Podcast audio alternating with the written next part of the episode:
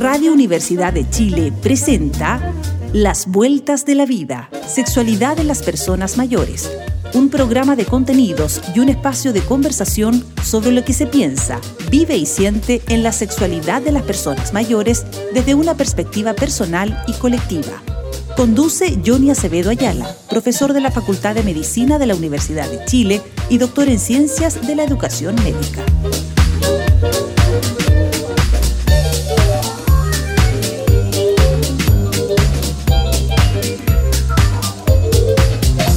Estimadas y estimados auditores, les saludamos con afecto fraternal, haciendo votos para que se encuentren todos muy bien. Les saluda Johnny Acevedo Ayala, profesor asociado de la Facultad de Medicina de la Universidad de Chile, doctor en Ciencias de la Educación Médica.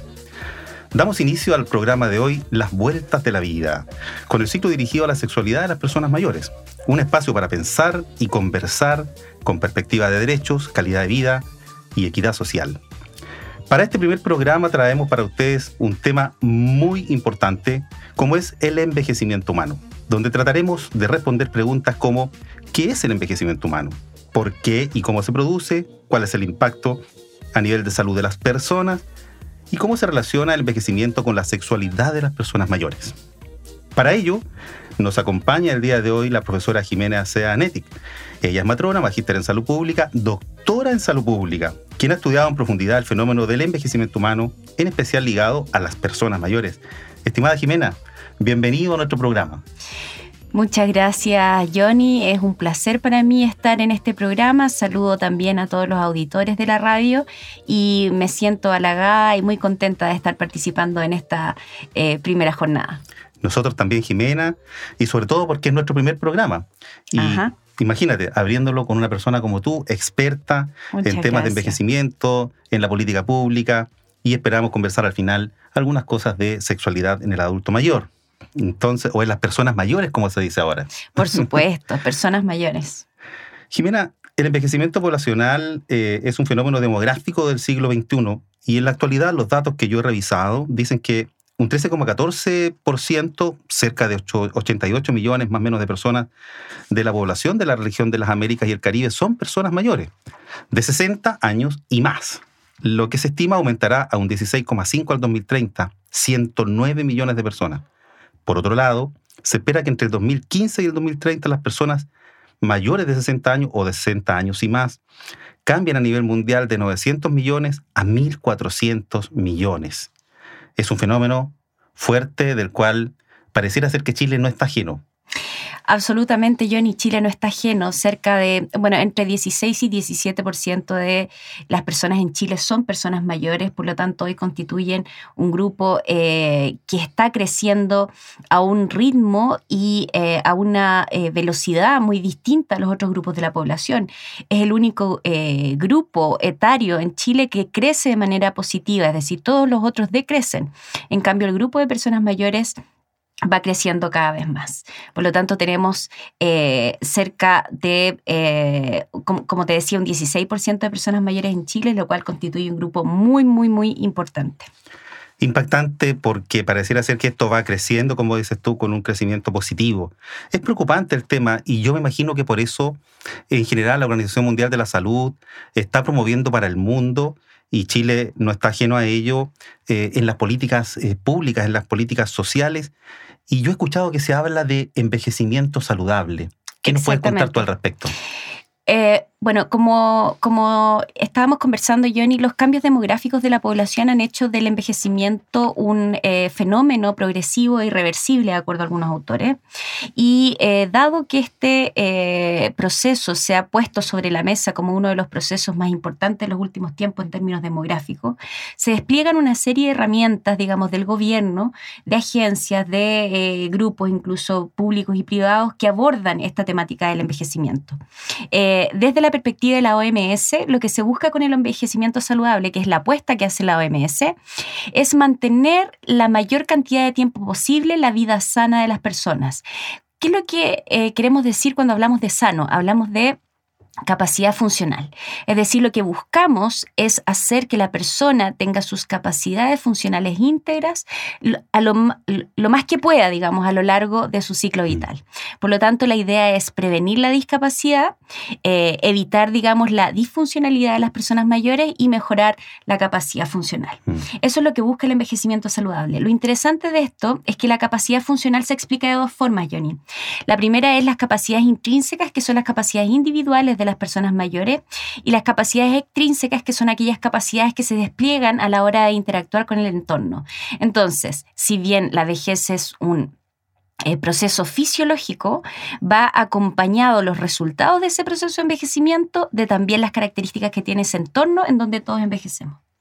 Qué interesante, porque claro, uno ve que la persona mayor eh, se va, digamos, va disminuyendo sus capacidades psicológicas, fisiológicas, humanas, eh, como que se siente el desgaste. Pero por otro lado, uno ve esta dualidad de que hay un grupo importante como que quiere seguir conectado con el entorno ecosistémico.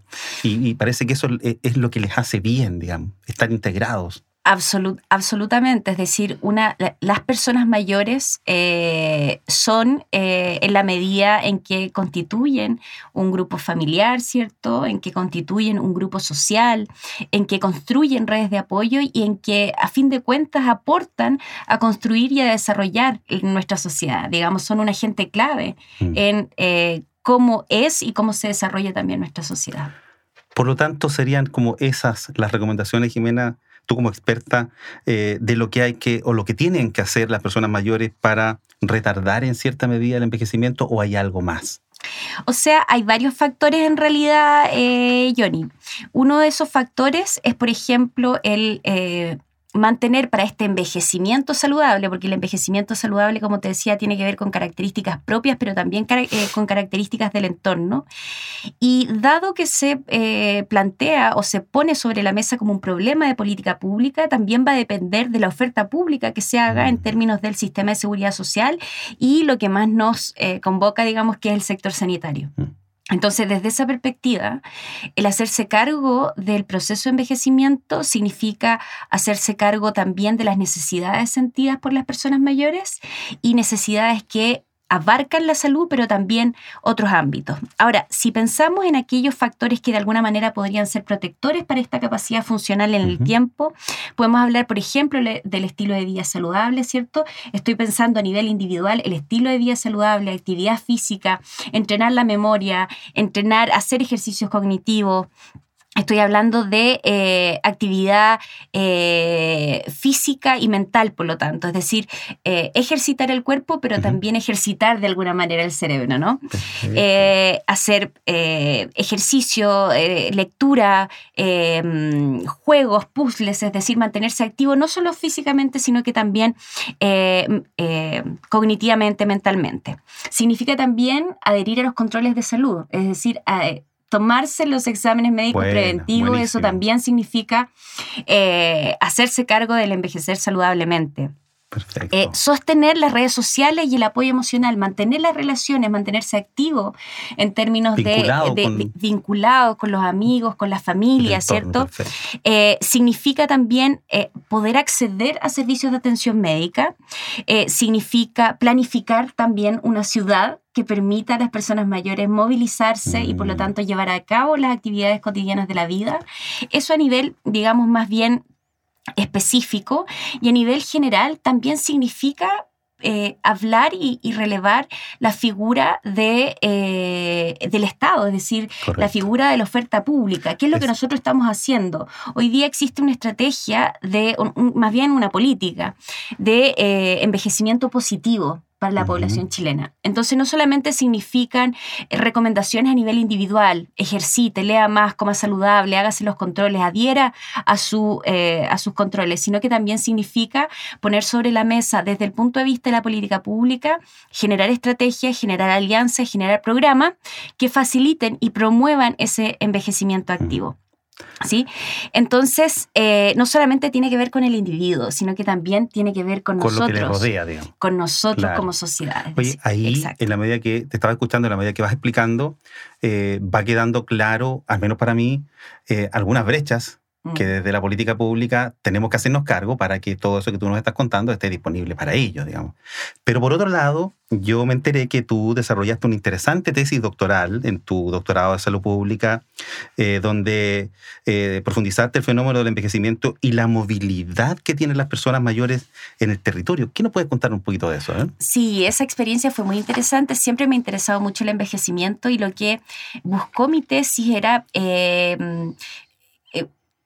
significar, eh, analizar las trayectorias de movilidad, es decir, la movilidad de las personas mayores en dos espacios urbanos eh, opuestos en términos socioeconómicos, desde la hipótesis que eh, las comunas, digamos, más ricas, tenían, las personas mayores presentaban menores barreras para su desplazamiento que las comunas con menos recursos. Perfecto. O de menor nivel socioeconómico. Resulta que en síntesis, en ambas comunas, todas las personas mayores encuentran barreras.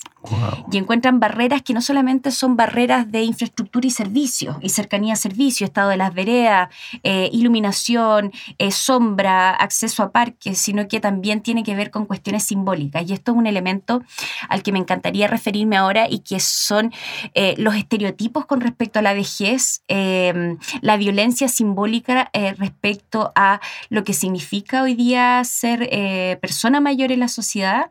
Es decir, existe un estereotipo que eh, en otros países el, término anglosajón es ageism, que es viejismo, y que en el fondo se eh, estereotipa a las personas mayores como personas más lentas, ¿cierto? Personas que no son funcionales en términos eh, físicos, personas que siempre necesitan la ayuda de otro.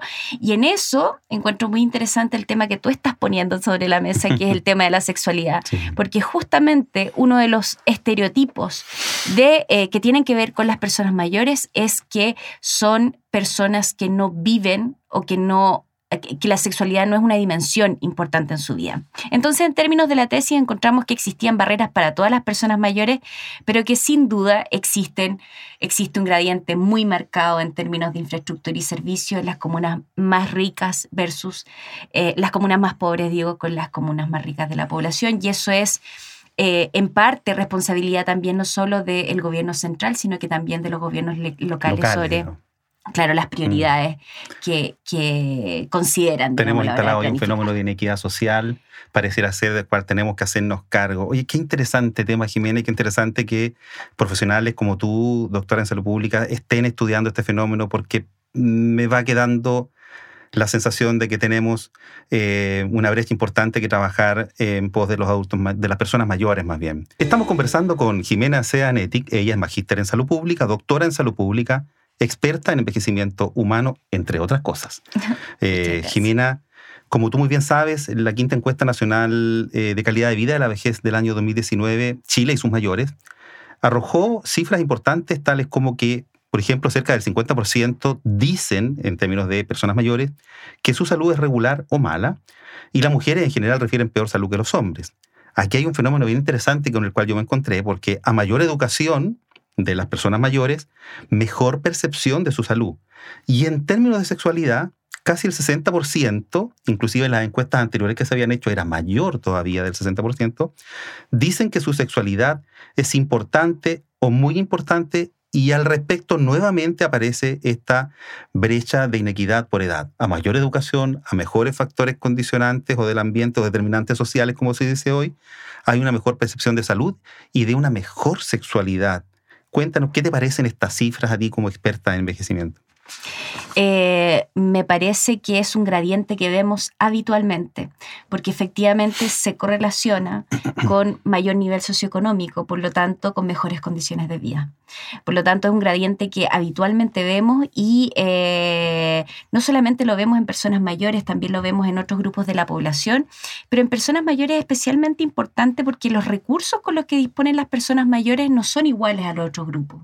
Es decir, no solamente estamos eh, pensando en términos de ingreso mensual, que ya hay una diferencia mm. brutal, ¿no? En mm. términos de los ingresos mensuales. Eh, para las personas mayores, sino que también la capacidad que tienen y la probabilidad que tienen, digamos, de eh, realizar las, las, cosas que quieren hacer cotidianamente. Por lo tanto, en términos de la gradiente de, de, inequidad, de disparidad, me parece que es una gradiente que lamentablemente en Chile Chile es el segundo país de la OCDE más eh, desigual, más inequitativo de toda América Latina. Por lo tanto, esto es un gradiente que no solo vemos en este ámbito, sino que eh, lo vemos en otros grupos también y en general en la población chilena. Ahora, me parece tremendamente interesante lo que me contaste con respecto a la sexualidad.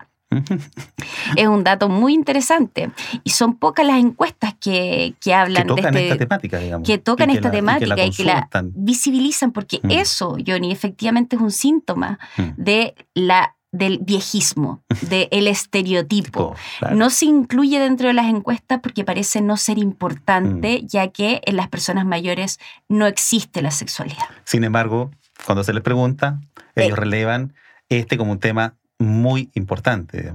Oye, en, tu, trabajo en, el territorio, eh, ¿qué te ha tocado percibir? ¿Qué, te ha tocado conversar? ¿La gente te ha planteado inquietudes al respecto ahí en el terreno? Eh, por su, o sea, Dentro, a ver, mi tesis de, doctorado, lo que yo hice fue una etnografía tipo sombreo. Y en la etnografía tipo sombreo, eh, uno acompaña a las personas en sus trayectos cotidianos o en un trayecto cotidiano. Por ejemplo, me dicen todos los días miércoles yo voy a la feria. Entonces lo que se hace es acompañar a la persona en todo ese trayecto y en todo ese trayecto se evalúan distintos elementos. Mm.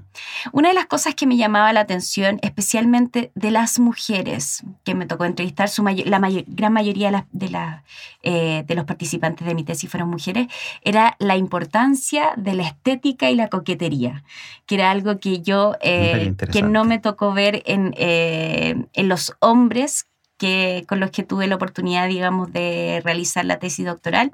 Pero al parecer no solo pasa en Chile, Johnny. Yo tengo algunos datos que son súper interesantes, porque, por ejemplo, en la en la revista British eh, Medical Journal, se, encuentra, se encontró, digamos, que aproximadamente el 60% de los hombres y el 40% de las mujeres mayores de 70 años informaron haber tenido relaciones sexuales en el último año. Uh, qué interesante. De acuerdo a la frecuencia sexual, otro estudio que eh, se publicó en el eh, Archives of Sexual Behavior demostró que la frecuencia de la actividad sexual disminuye con la edad y que las personas de 70 70, para las personas de 70 a 79 años, el 40% de los hombres y el 17% de las mujeres, casi el 20% de las mujeres, informaron tener relaciones sexuales al menos dos veces al mes, entre 70 y 79 años.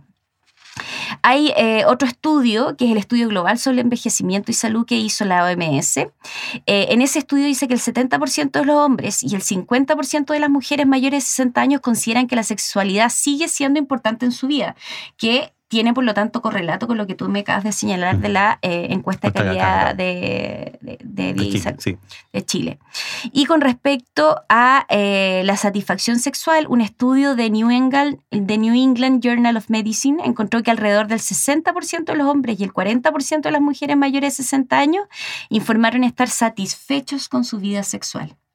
¿Ya? Ese no es un estudio en Chile. Eh, en Chile estamos estamos al debe. Eh, es, justamente lo que estaba pensando, fíjate. Estamos al debe. Cifras de afuera, cifras del exterior, nosotros parece con pocas publicaciones, con pocos estudios eh, al respecto. la investigación hoy día en Chile con respecto a esta temática es escasa. Mm. ¿sí? Y la investigación, nosotros desde el ámbito académico sabemos que decanta, ¿cierto?, en acciones programáticas, normativas de parte del sector público que pueden por lo tanto, em, promover, eh, en este caso, una sexualidad eh, sana, digamos, una, un, envejecimiento saludable que incorpore la dimensión de sexualidad eh, a lo largo de, los años. Mm. Fíjate que en ese contexto, Jimena, em, estoy trabajando con, unas estudiantes de pregrado, son, ellas son estudiantes de, medicina, desde cuarto año que venimos trabajando, ahora están en quinto y estamos ya por publicar una revisión sistemática sobre eh, sexualidad de las personas mayores, asociado a cómo se les está entregando contenidos educativos y asociado a nuevas tecnologías. Entonces, em, puros estudios extranjeros, ya fundamentalmente de países desarrollados, muy poco en Latinoamérica y el Caribe, y da cuenta un poco de lo que tú estás diciendo.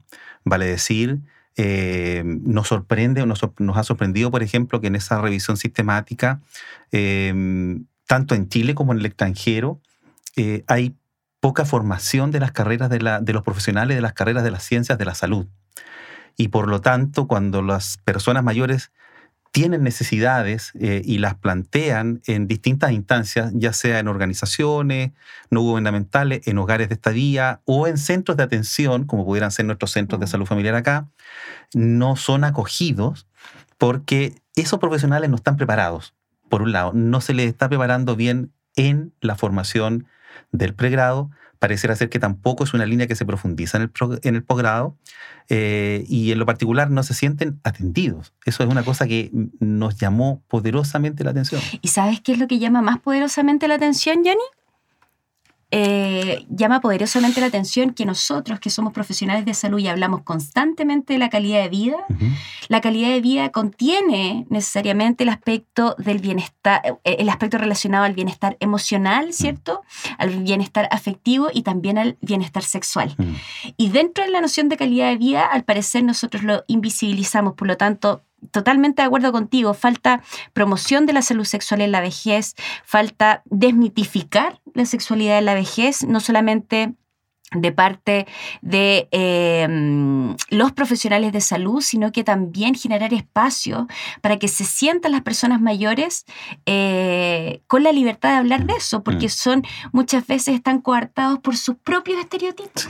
Entonces, eh, sin duda que, faltan hartos pasitos. En, ese mismo estudio aparecía de que eh, ellos encuentran, los, las personas mayores opinan de que se sienten discriminados.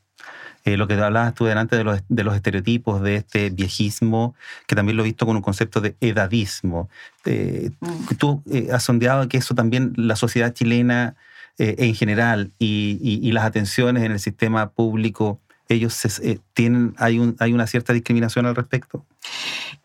sin duda, o sea, yo creo que los profesionales de salud en general del sistema público no estamos preparados para eh, hablar de sexualidad con las personas mayores porque no hemos podido derribar nuestros propios estereotipos. Mm. Es decir, eh, tenemos algunas ideas los profesionales de la salud como, eh, por ejemplo, que la sexualidad disminuye conforme uno avanza en años, digamos, conforme va envejeciendo, disminuye la sexualidad, la necesidad, digamos, de priorizar este tema en la vida y en la calidad de vida, porque algunos profesionales eh, eh, equiparan, digamos, la sexualidad igual a procrear, por lo tanto ponen em, énfasis en ese aspecto, en esa propiedad, digamos, de lo sexual y no eh, el derecho al placer, a la comunicación afectiva, al bienestar emocional, porque piensan muchas veces que las personas mayores efectivamente no tienen necesidades sexuales o porque les puede hacer daño o porque en realidad no estamos capacitados. No estamos capacitados porque no hemos sido capaces de derribar nuestros propios estereotipos. Oye, qué interesante temática, Jimena. Eh, mira cómo se nos ha ido el tiempo. Solamente quiero avisarle a la comunidad científica en general y a, de las universidades, de la atención primaria, de los servicios de salud, que el 6 de septiembre la revista chilena de atención primaria y salud familiar va a realizar sus primeras jornadas científicas. Eh, esta es una revista de publicación continua de la Facultad de Medicina de la Universidad de Chile, es una revista digital, y va a organizar sus primeras jornadas científicas en modalidad híbrida, de manera de que todos los profesionales de la atención primaria, de los servicios de salud de las universidades, están invitados, es gratuita y va a tener invitados nacionales e internacionales, profundizando temas en el contexto de la atención primaria, salud familiar, medicina familiar y otras áreas relacionadas que va a ser muy interesante.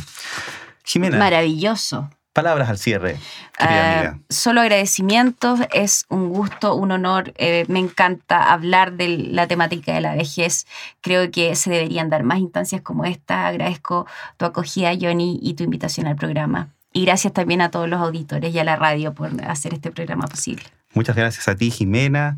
Sabemos que has hecho una pausa dentro de tu jornada que es intensa, eh, tanto en el ambiente universitario como en tus eh, prácticas laborales, profesionales y de consultoría, porque eres muy experta y famosa en el área de salud pública. Te lo agradecemos nuevamente. Estimados auditores, eh, hemos llegado al término de nuestro programa. Recuerden revisar en redes sociales de la Universidad de Chile, de la Radio Universidad de Chile, el programa para que lo revisen en YouTube. Eh, próximamente lo podrán descargar en, directamente desde Spotify. Un abrazo fraterno para todos y todas. Los esperamos el próximo martes a las 11 de la mañana en Las Vueltas de la Vida. Chao, chao.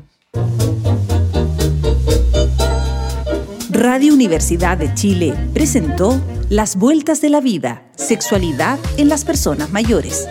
Un programa de contenidos y un espacio de conversación sobre lo que se piensa, vive y siente en la sexualidad de las personas mayores desde una perspectiva personal y colectiva. Condujo Johnny Acevedo Ayala, profesor de la Facultad de Medicina de la Universidad de Chile y doctor en Ciencias de la Educación Médica.